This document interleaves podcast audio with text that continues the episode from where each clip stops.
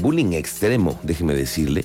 Se trata de un joven que fue lastimado en sus glúteos, en la pierna y en sus zonas genitales. Déjeme decirle que hoy tuve la oportunidad de conocer el expediente en este caso en particular. Tuve acceso a las imágenes que forman parte de la averiguación.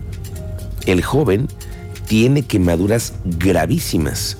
Estoy hablando de que existen zonas ampliamente dañadas con quemaduras de segundo y tercer grado. El alcohol y la ropa prendieron muy rápidamente y este joven padeció de una agresión, créame, que muy, muy seria. En un momento voy a platicar con el coordinador general de la UCEBEC, Raúl Iturralde, para conocer hacia dónde van las investigaciones, qué va a pasar también con las autoridades de la telesecundaria, los padres de familia, el seguro, quién cubre todo este asunto. Lo platicaremos más adelante. Vamos al tema más sensible que tenemos actualmente, que es el del transporte público. Sí o sí, es el tema en el que más quejas hay. Todos lo observamos. Pero ¿qué cree? Se registró un asalto a una unidad. Se trata de la Ruta 28. Cuéntanos, Teniente Mérida, ¿cómo te va? Buenas tardes. Muy buenas tardes, Miguel Ángel. Buenas tardes a nuestro auditorio. Para platicarles que esta mañana, pasada las 8 de la mañana, pasajeros usuarios de la Ruta 28 circulaban por Paseo de la Mora. Tres sujetos abordan la unidad, uno de ellos con arma de fuego y a la voz de ya se la saben, entreguen celulares y carteras, despojan a los usuarios del transporte público y al chofer de dinero en efectivo. Hay dos detonaciones de arma de fuego, la primera en el momento que sube al camión el primero de los ladrones, la gente se opone a entregar sus pertenencias y acciona en una segunda ocasión el arma de fuego y así es como comienzan a entregar las pertenencias de los usuarios. Los tres sujetos subieron a pie hacia zona Cerril y fue como dieron parte a los servicios de emergencia, acudiendo Policía Municipal para tomar conocimiento detalles.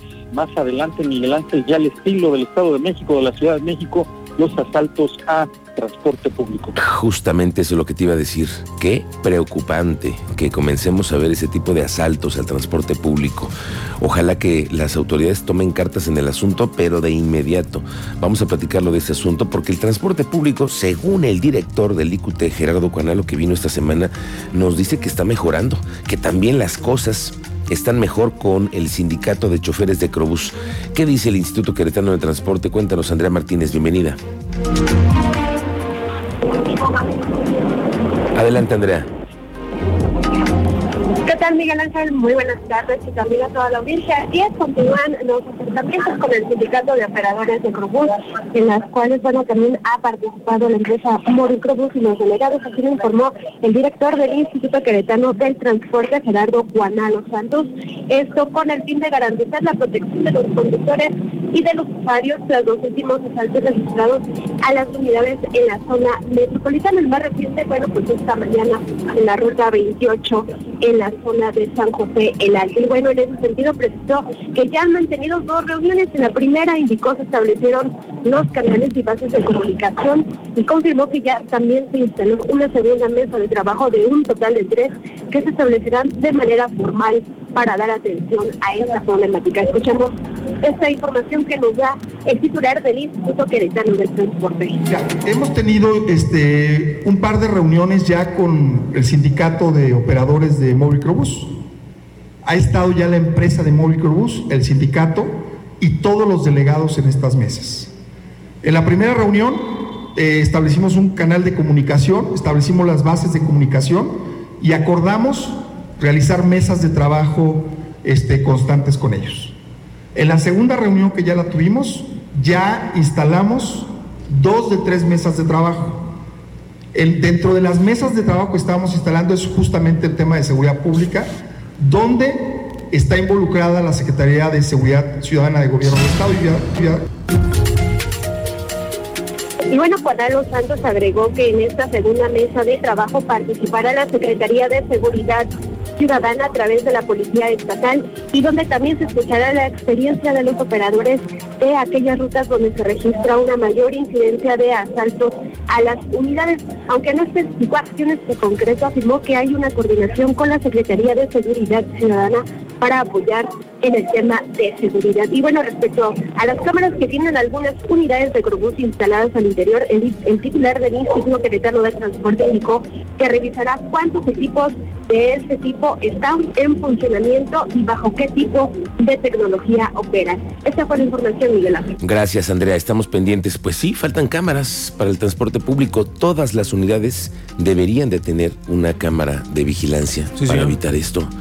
Nada más falta ahora que también se les dote un presupuesto extra a la concesión, que les den otro estímulo económico para comprar las cámaras. Necesitan cámaras en las unidades de transporte público.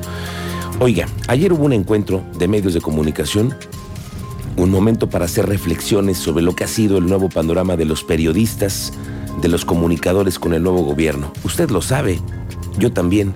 Es un panorama completamente diferente. Este gobierno no compró vetos, tampoco compró las persecuciones que en el sexenio anterior encabezado por el exgobernador Domínguez existían. Sí, sí hay que decirlo, existían. Eran vetos sexenales. Y ahora no. A nombre de los periodistas, con una carrera destacada como comunicador, como reportero en las calles, Adán Olvera, mi compañero y además mi amigo personal, habló ayer así de los temas que nos conciernen a los periodistas. Hoy estamos reunidos para celebrar la libertad de expresión. Yo creo que es un momento oportuno para reflexionar la oportunidad que todos los días tenemos de expresarnos libremente, de expresar nuestras ideas, de desempeñar de forma responsable esta hermosa profesión. Gobernador Mauricio Curi, hoy es una buena oportunidad para decirte que haces bien en no comprar rencillas ajenas. Hoy empresarios de medios de comunicación pueden tomar decisiones sin vetos y sin sugerencias. En las reflexiones, el gobernador Mauricio Curi compartió que ha sido el reto del arranque del sexenio lo más importante desde que comenzaron con las torrenciales lluvias hasta el momento que hasta hoy es el más difícil de todo el sexenio, el 5M. Se queda marcado como el momento más decisivo para el gobierno y sobre todo por el impacto que tuvo a nivel mundial en redes sociales. Y después pasó la crisis más fuerte que he vivido en mi vida, que fue el 5 de marzo de este año, donde una bola de inadaptados empezaron a golpearse entre ellos y a golpear a aquellos que venían a ver un partido de fútbol. Hubo en ese momento, en esos tres, cuatro días del 5 de marzo al 8 de marzo, 21 mil millones de impresiones digitales en todo el mundo. 21 mil millones de impresiones digitales. Lo que hicimos es salir a decir la verdad. ¿Cómo cuesta trabajo en un mundo tan conectado, en un mundo donde hay tanta información, que la gente vea la información correcta? El director del Hospital de Especialidades del Niño y la Mujer, Manuel Alcocer, destacó que hasta este momento no se han registrado casos activos de niños con COVID-19 en este hospital. Dijo que desde hace 15 días fue dado de alta el último paciente menor de edad que se encontraba hospitalizado. La verdad de las cosas es que la hospitalización por COVID ha bajado de manera importante. En estos últimos días no hemos tenido. Probablemente hace 10 días. Oiga, hemos hablado ampliamente sobre el tema de los residuos que todos los días generamos en esta gran zona metropolitana, pero hay un caso muy importante. ¿Dónde comienza todo? En la pepena. Los pepenadores, como los conocemos, quienes se dedican a separar el aluminio, el plástico, los desechos. Manuel García, que ya ve usted cómo es, platico con ellos. ¿Qué cosillas sale a ver? ¿Qué, se encuentra? DVDs, ropas. ¿DVDs? Eh, DVDs, carteras, lámparas. Muebles, muebles, eh, hornos de microondas. Este. Sí, eso.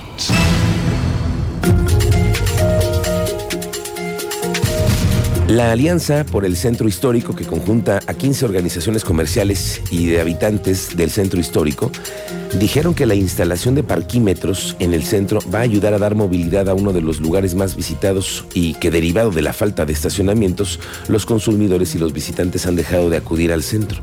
Su presidente dijo que se requiere de poca inversión e infraestructura para colocar parquímetros. Ya escúchelo, ¿eh?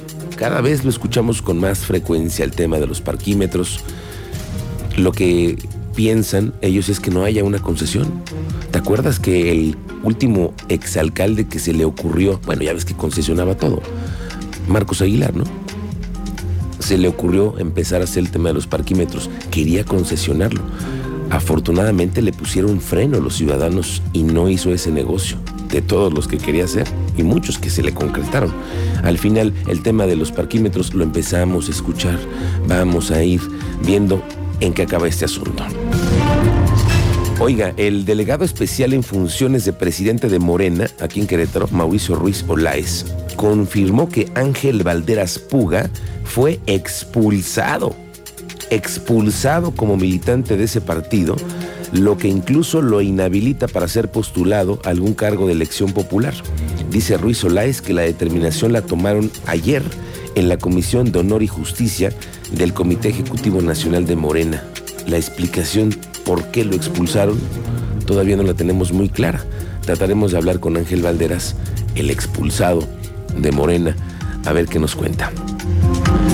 Tania Paola Ruiz Castro. Tania Ruiz fue nombrada por el gobernador Mauricio Curi como presidente de la Junta de Asistencia Privada del Estado de Querétaro. Es uno de los retos que es dar a conocer los trabajos de este organismo y apoyar a las IAPs.